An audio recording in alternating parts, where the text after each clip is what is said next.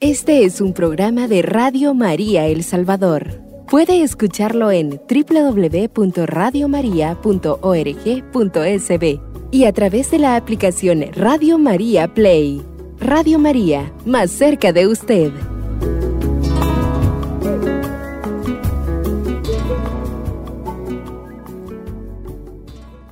Querida familia de Radio María, que la paz del Señor les acompañe en este nuevo día. Qué alegría compartir con todos ustedes una vez más en su programa Jóvenes Constructores de Cristo. Hoy tenemos un invitado súper especial, ¿verdad? Aquí en cabina. Pues este es un espacio para que pues podamos compartir experiencias, ¿verdad? Un espacio que el Señor nos ha regalado para seguir redescubriendo el lugar que el Señor nos ha dado a cada uno de nosotros como jóvenes dentro de la iglesia, para buscar esa misión que el Señor tiene para cada uno de nosotros, ese llamado que tiene para cada uno de nosotros y que muchas veces pues nos hacemos un poquito eh, de oídos sordos, ¿verdad? Ante esa llamada. Y así como dice el Papa Francisco, pues a veces lo que falta es que perdamos ese miedo a darle ese sí valiente y generoso al Señor, así como en algún momento también lo hizo la Virgen María, ¿verdad? Así que por ello el tema que vamos a tocar en esta noche es el sí de María vamos a estar conversando sobre este tema y para ello pues el Señor nos ha permitido tener un invitado de lujo, ¿verdad? A un joven sacerdote que justamente pues se ha dedicado a esto. Entre las muchas cosas pues que hace, uno de, de las cosas a las que más se ha dedicado es al trabajo pastoral con jóvenes. Así que les presentamos al padre Wilson Martínez. Él fue ordenado presbítero en el año 2016. Eh, pues se ha formado en diferentes parroquias, pero ha sido vicario en la parroquia Inmaculada Concepción de Santa Tecla, en la parroquia Nuestra Señora de Lourdes, en San Sebastián Cojutepeque. Y de igual forma, pues hoy en día es párroco de dos parroquias, ¿verdad? De, la Inmaculada Concepción de María en Cuscatancingo y también en el mismo lugar en Santa Rosa de Lima.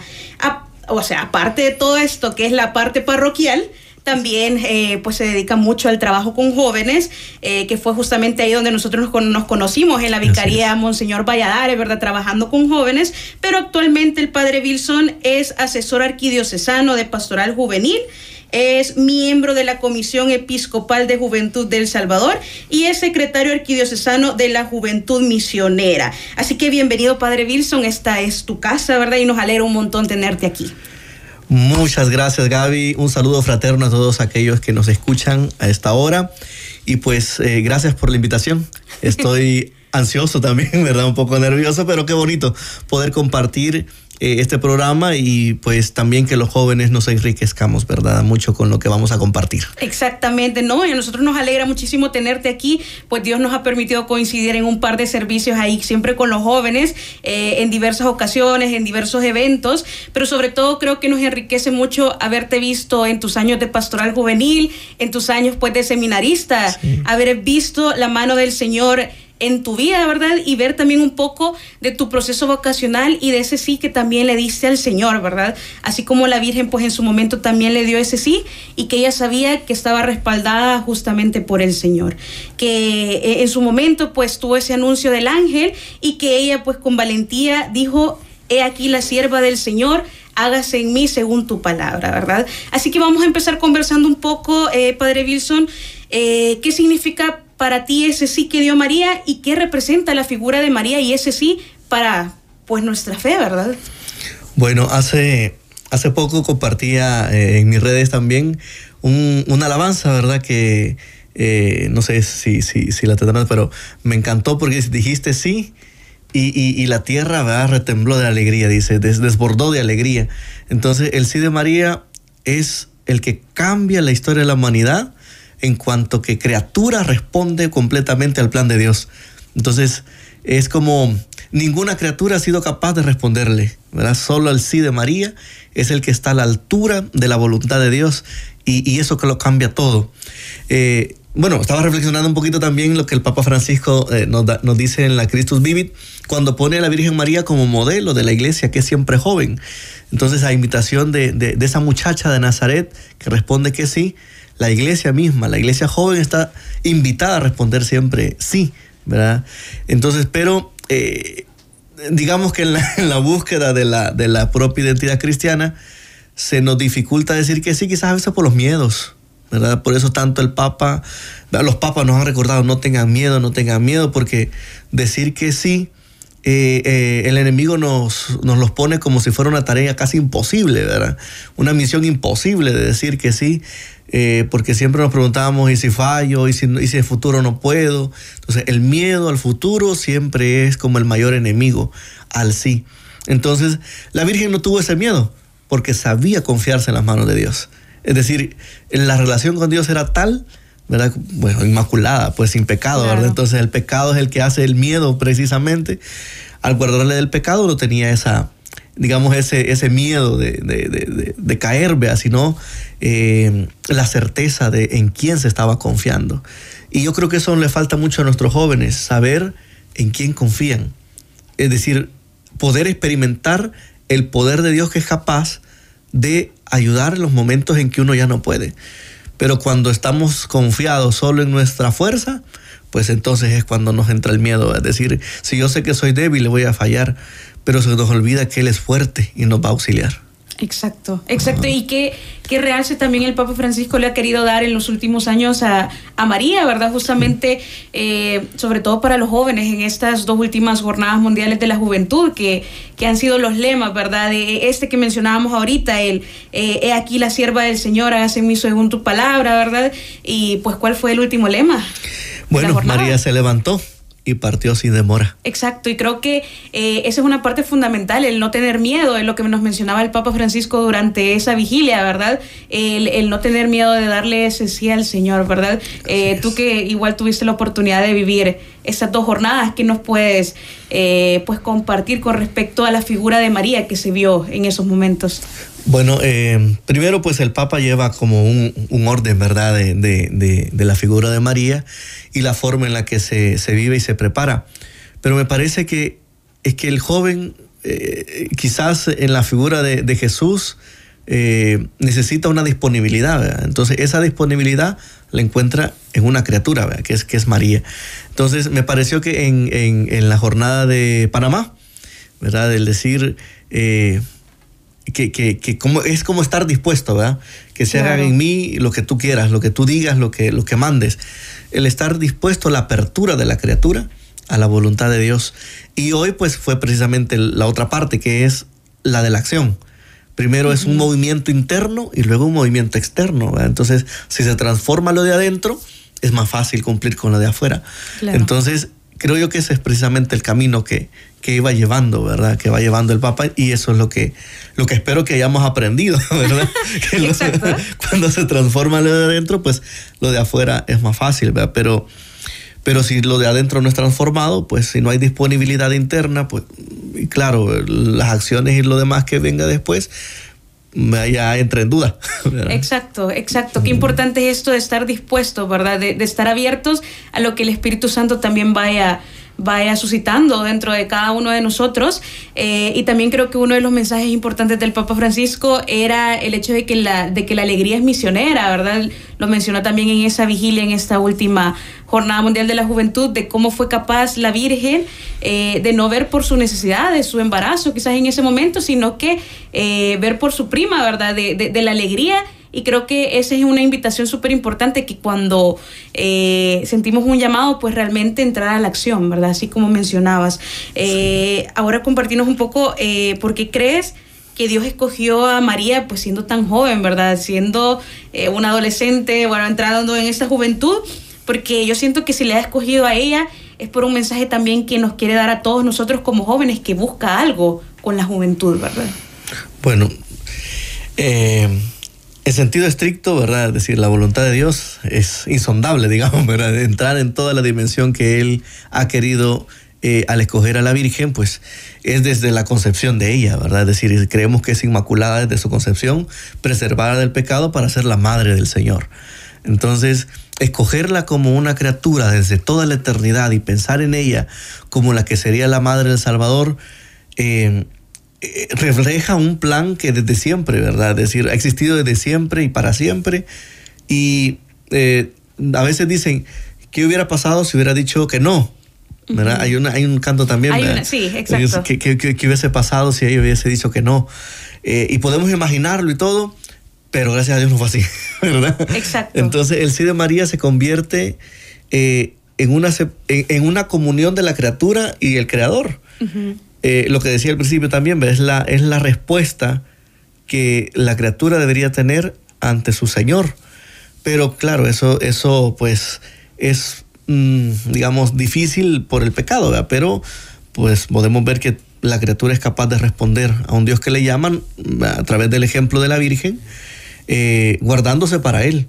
Y a pesar de las dudas que pudiera tener, ¿vea? porque también ella, eh, cuando le anuncia que va a ser madre, vea cómo va a hacer eso y no conozco a varón, y, el ángel le dice y ella le cree.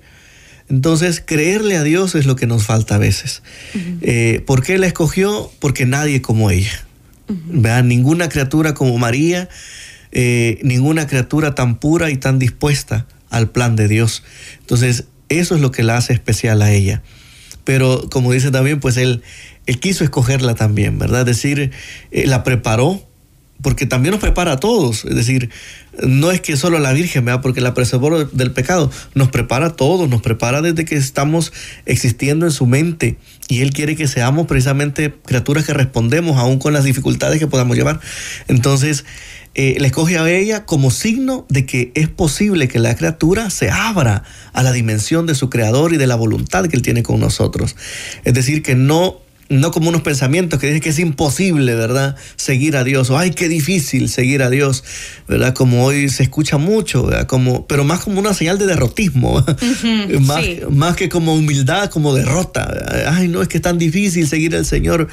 Mm, bueno, los, algunos santos dicen que no es difícil, es decir, eh, es una cosa de vivir en libertad siempre, ¿verdad? Y, y, y, eso, ¿verdad? Entonces la Virgen fue, podemos decir, la criatura más libre, ¿verdad? Porque el pecado encadena y al no tenerlo se es más libre para responder.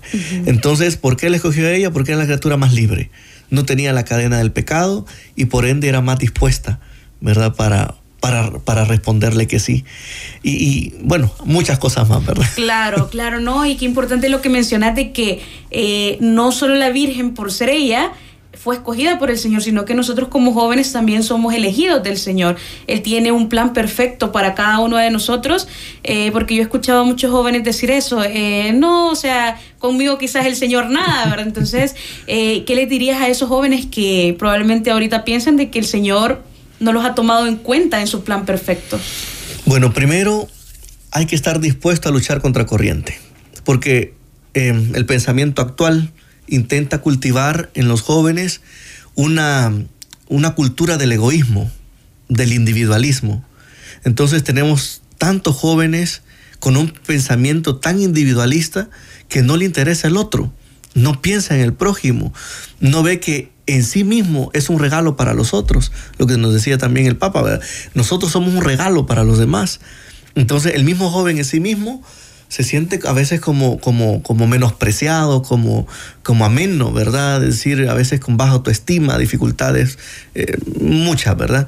Entonces se sienten tan, tan amenos que no no son capaces de abrirse a la dimensión que, son, que pueden enriquecer a otros con lo que ellos son. Entonces, y eso también lo aprenden eh, de la música, de, los programas, de lo que leen, de cómo son educados.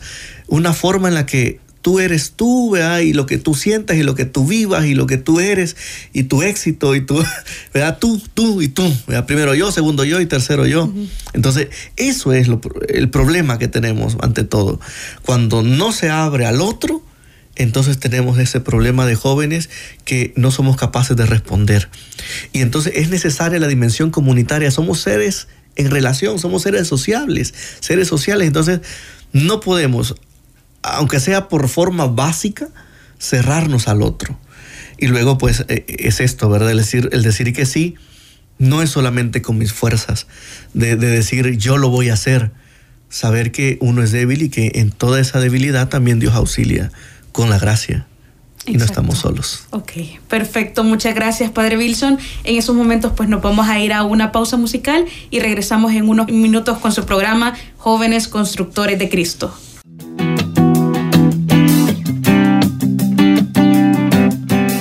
Radio María El Salvador, el podcast, cada vez más cerca de ti.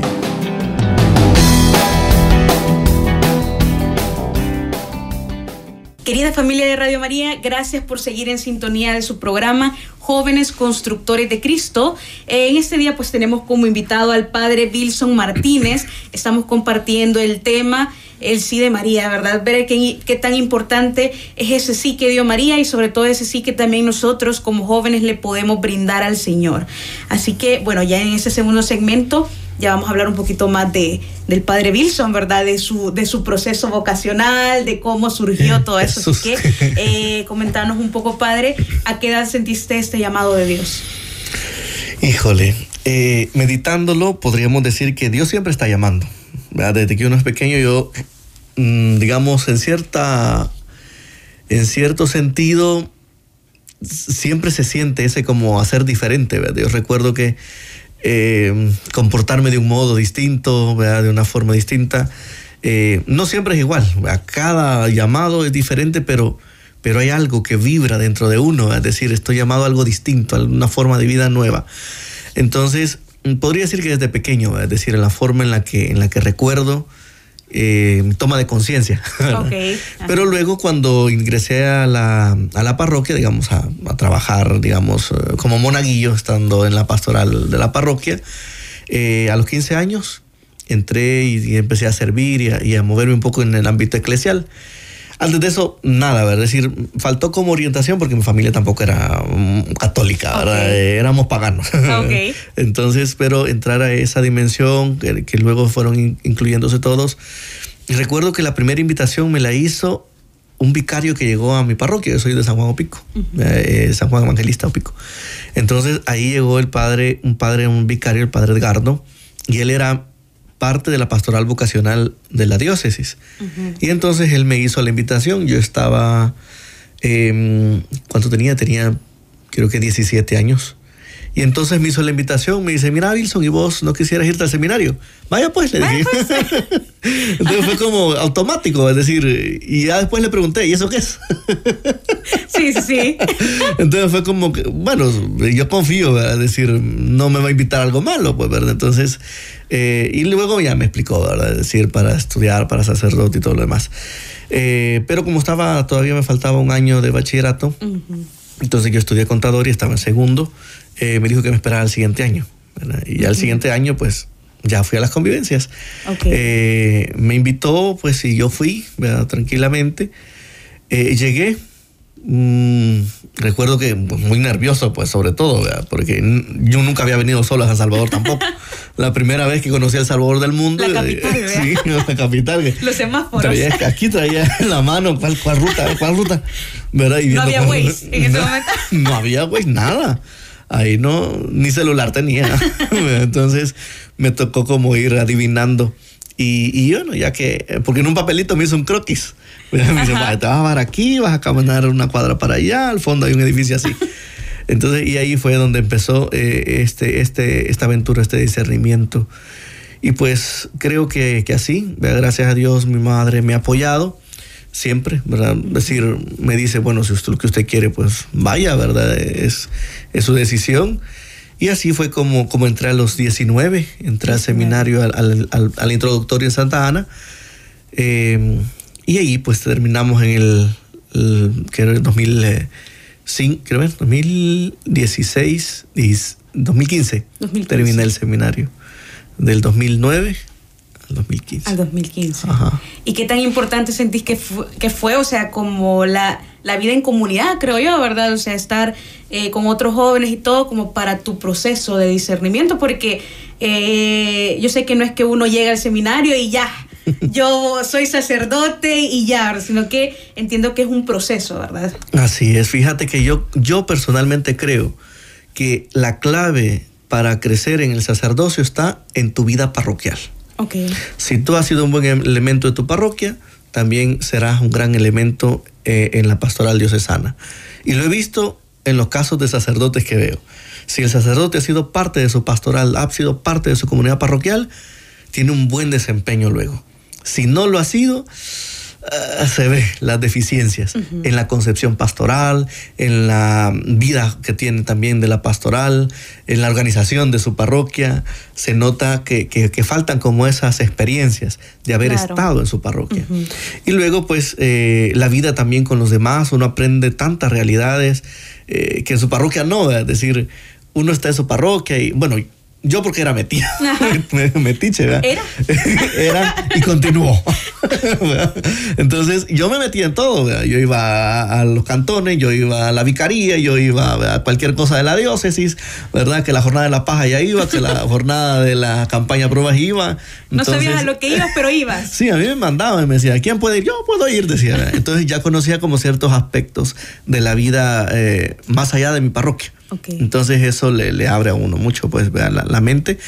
Y, ya en, el, en, la formación también te ayuda, porque podés tener una visión más amplia, ¿verdad? De las cosas que hay en la diócesis y de la formación que estás recibiendo como una forma aplicativa a lo, a lo que ya, ya uno conoce. Entonces, pienso que, que ese fue como también un aspecto importante del discernimiento. Ok, y ya cuando estabas en el seminario, que estabas trabajando con jóvenes, porque sí me recuerdo que ahí nos conocimos en, la, en la vicaría Monseñor Valladares, eh, pues vos ya estabas súper, súper involucrado con los jóvenes y todo.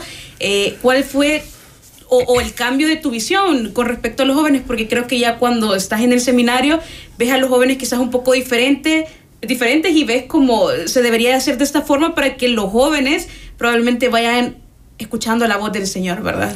Así es. Yo bueno, yo vi primero mi experiencia, porque eh, la parroquia tenía un gran eh, empuje juvenil. Nuestra parroquia siempre era que en las reuniones vicariales o en las convivencias vicariales, la parroquia que más llevaba, ¿verdad? Es decir, y eso se lo debo precisamente a los que estaban coordinando en ese entonces, que muy buenos coordinadores. Eh, también la visión que el padre Pedro Madrid, que es ahorita el, encargado nacional de pastoral juvenil, él era mi formador también en el seminario, en primer año. Entonces, la visión que él nos dio de la, de la pastoral juvenil nos sirvió mucho. Entonces creo yo que eh, en es, esa formación inicial le da a uno como el, bagaje de decir, a esto hay que apostarle. Hay que apostarle al joven, hay que apostarle a la juventud y a la niñez, porque esto es lo que nos queda, ¿verdad? Para, para las nuevas generaciones.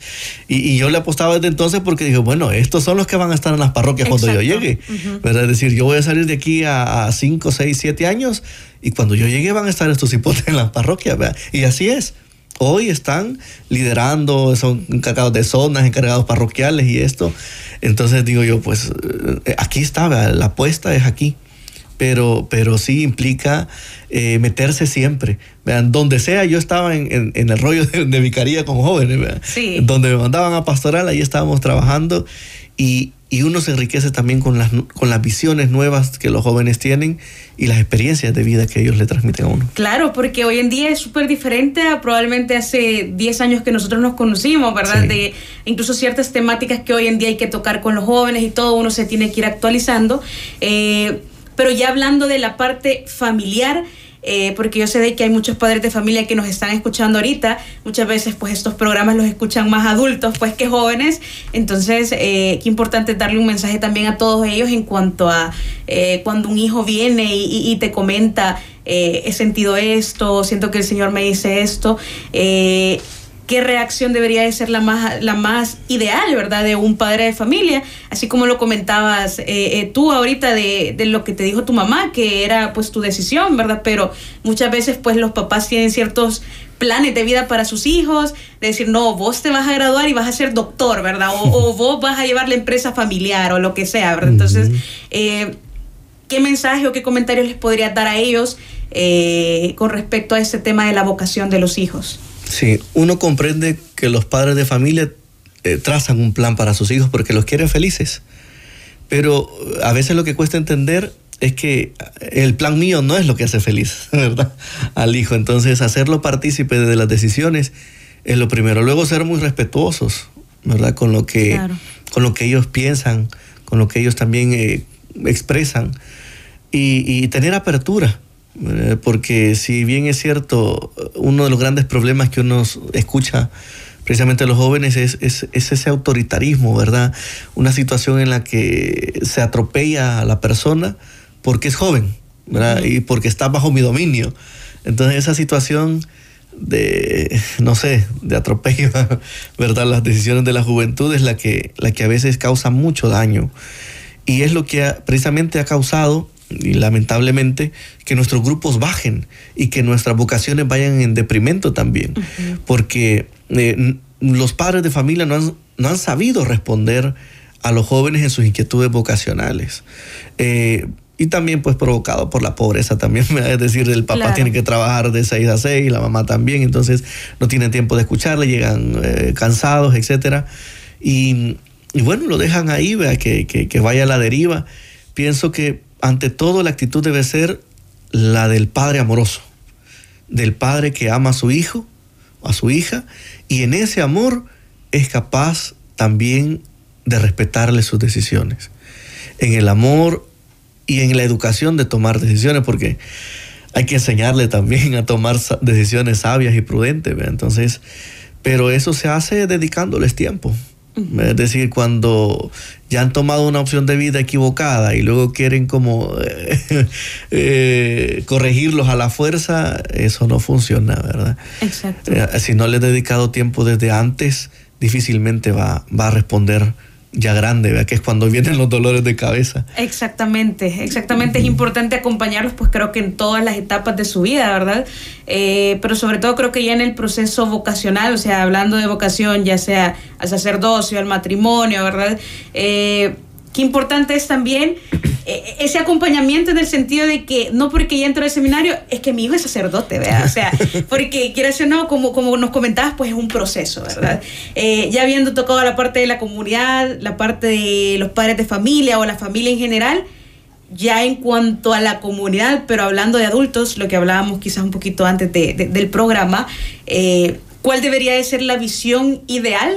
De los adultos de una parroquia con respecto a los jóvenes, con respecto a una pastoral juvenil, porque es lo que hemos hablado pues en muchos programas anteriormente, de que muchas veces los adultos ven a los jóvenes como, ah, es el que me va a ir a mover la silla, ¿verdad? O es el que me va a ir a barrer, que por cierto sea, son servicios súper necesarios y súper importantes dentro de una parroquia, pero que eh, el Señor tiene una misión para los jóvenes, ¿verdad? Tiene un lugar para los jóvenes dentro de la iglesia. Eh, ¿Qué mensaje o qué consejo les podría dar a todas esas personas que quieras o no son un referente dentro de una parroquia o una comunidad? Bueno, principalmente debe de haber una actitud de apertura. Es decir, que eh, lamentablemente pues eh, nos movemos en una cultura del adultocentrismo, ¿verdad? El adulto es el centro, el que decide, el que maneja y el que, el que ve todo. Pero yo creo que es necesario la conversión pastoral. El, por ejemplo, en, el plan de diocesano se habla de, un, de una conversión pastoral. Y la conversión pastoral es lo que ha sugerido el Papa, cambiar las estructuras caducas. Lo que ya no funciona, transformarlo. Y, entonces, si seguimos haciendo lo mismo, pues vamos a tener los mismos resultados. Exacto. Entonces, es necesario escuchar pensamiento nuevo, ¿verdad? Pensamiento distinto y probar, es decir, tener la posibilidad de decir, puede ser que tenga razón, ¿verdad? Y en esa eh, también vamos a, descubrir muchas maravillas que los jóvenes saben hacer y, proponer. Entonces pienso que toda comunidad parroquial debe tener apertura y paciencia. Paciencia con los jóvenes. Paciencia con los jóvenes, porque se van a equivocar se van a equivocar, pero hay que dejarlos que equivoquen. Claro. Mejor que se equivoquen en la iglesia y no que se equivoquen allá afuera tomando decisiones erradas que los van a llevar a los vicios, al, ¿verdad? Y a perderlos definitivamente. Exacto. Entonces yo prefiero mejor, bueno, el Papa Francisco lo dice, ¿no? prefiero mejor una iglesia accidentada y no una iglesia que no, que se, que se muere ahí sin moverse, Exacto. Entonces, lo mismo pienso yo que es la comunidad parroquial. Mejor, ¿verdad? Equivoquémonos juntos porque nos vamos a equivocar definitivamente en el hacer camino. Así es, pero equivoquémonos juntos. Y, nos equivocamos y nosotros la apoyamos y, no nos salió, pues vamos de nuevo. Y vamos con una cosa nueva, ahora ya tienen experiencia. Entonces yo siempre en los consejos pastorales les digo, a donde yo estoy, dejen que los jóvenes se equivoquen aquí. Dejen los que se equivoquen en el consejo, dejen que se equivoquen en la parroquia. Eh, con lo que quiero decir con esto, dejen que, tomen experiencia. Exacto. no que vengan a arruinar, sino que, que, tomen experiencia, déjenlos tomar experiencia, porque al final y al cabo ustedes eh, luego no van a estar, ¿verdad? Y, ellos van a heredar el trabajo de ustedes. Si no les enseñan ahora, no lo van a poder hacer después. Sí, exacto. Y, y, son en los momentos en los que realmente los jóvenes, para empezar, van confiando en ellos mismos también, ¿verdad? Cuando alguien les da la oportunidad, ellos van teniendo más seguridad y todo. Entonces, qué importante es ese rol que, que juegan los adultos dentro de una parroquia, dentro de una comunidad, porque ahí es donde se va gestando también estas vocaciones, ¿verdad? Eh, en estos momentos pues nos vamos a ir a una pausa musical y vamos a regresar en el último bloque de su programa Jóvenes Constructores de Cristo.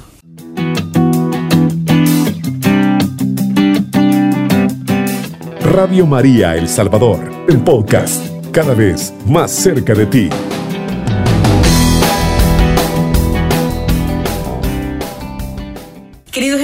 Gracias por seguir en sintonía de su programa Jóvenes Constructores de Cristo. Aquí tenemos en cabina a nuestro invitado, el padre Wilson Martínez, con quien estamos conversando un poco sobre el tema El sí de María. Eh, los sacerdotes juegan un rol súper o sea, fundamental eh, en la vocación de los jóvenes, porque de repente un joven sí siente una llamada, pero ve que el párroco de repente hace cierto tipo de miradas o no apoya a los jóvenes es bien difícil aceptar una vocación cuando uno no tiene un referente claro, ¿verdad? un referente que uno diga, si realmente yo quiero llegar a ser así, ¿verdad?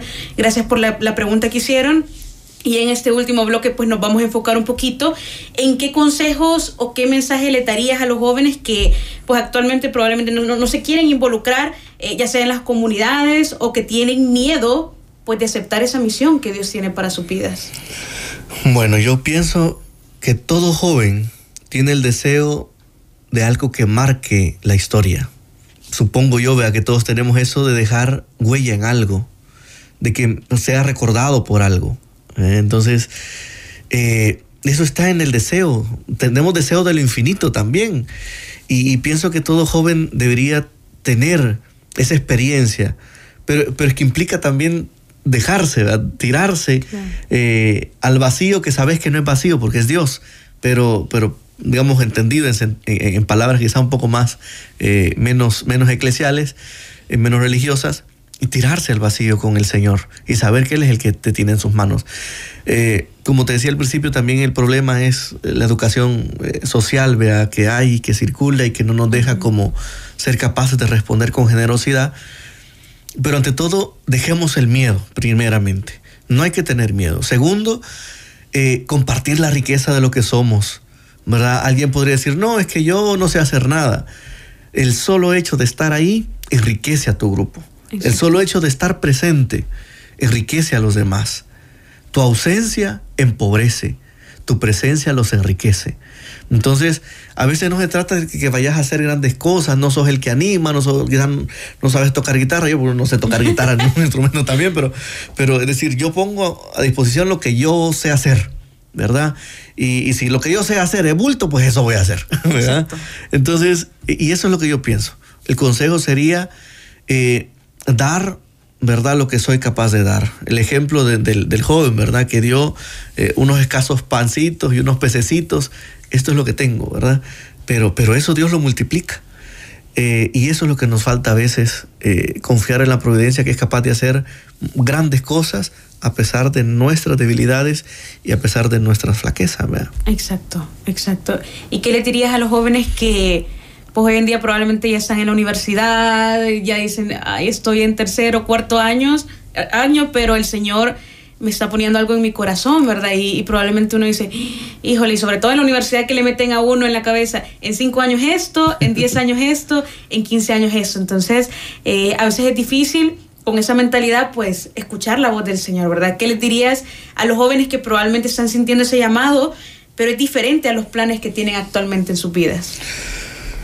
Que pongan ese conocimiento al servicio de los demás, ¿verdad? Yo soy fiel creyente de que sepas poquito sepas mucho, lo que estás aprendiendo de la técnica o de lo académico sirve para tu grupo. ¿verdad? Uno, por ejemplo, puede ver eh, los jóvenes, lo que, están, lo que sea que estén estudiando ¿verdad? Lo que sabes, compartirlo. Y desde eso pues vas creciendo. Y yo creo que uno puede empezar procesos de acompañamiento sencillo, ¿verdad? Decir, de saber escuchar, de ser amigo, de estar ahí. Entonces, eh, al, quizás los jóvenes que ya están en esta eh, situación académica, que esa riqueza la compartan. Qué bonito es ver cuando un joven universitario pone en su grupo lo que sabe.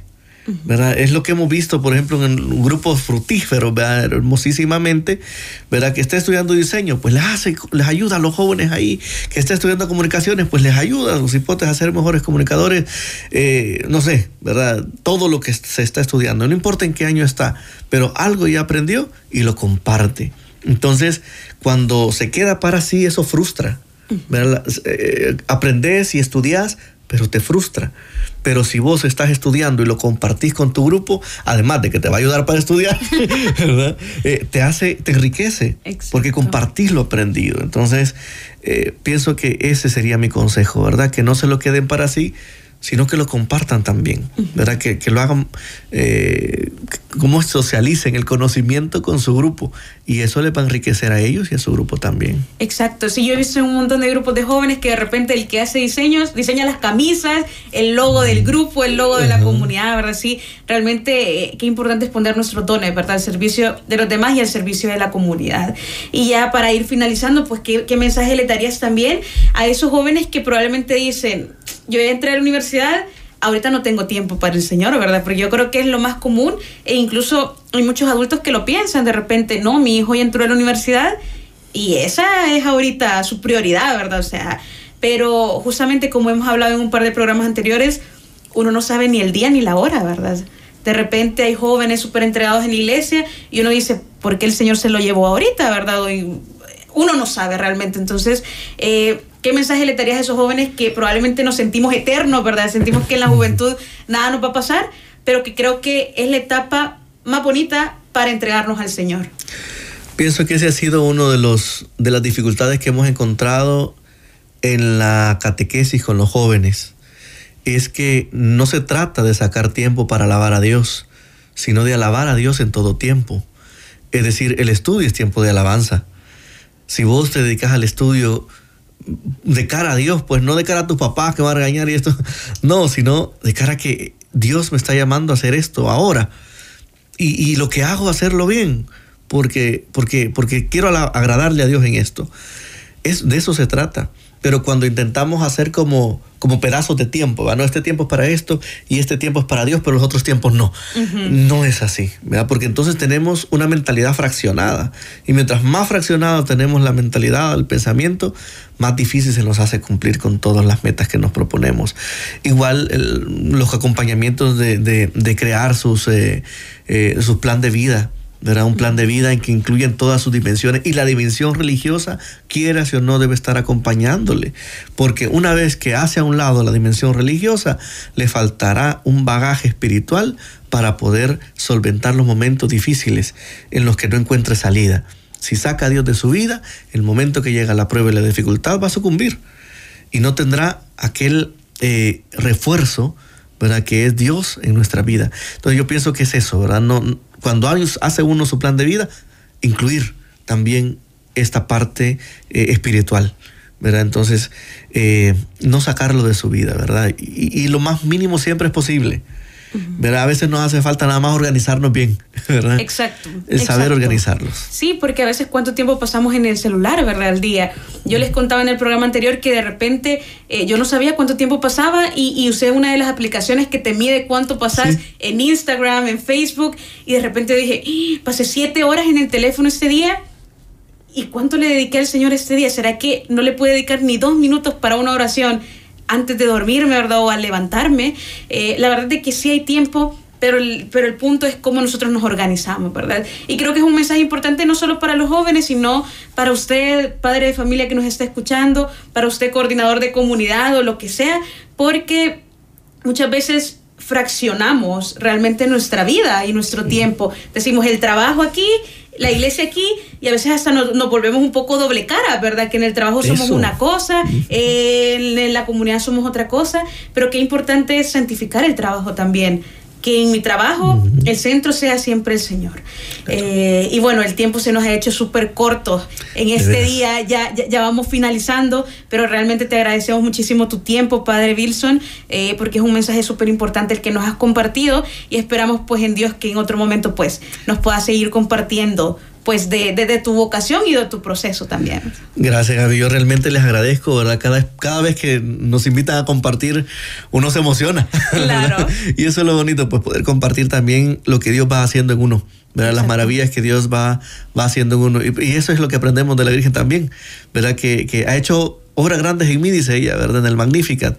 Y eso es lo que estamos llamados todos a decir también. Dios ha obrado grandemente en mi, en mi vida, ¿verdad? Entonces, Así mismo quiero obrar en cada uno, ¿verdad? Ojalá que lo podamos alabar como ella. Exactamente.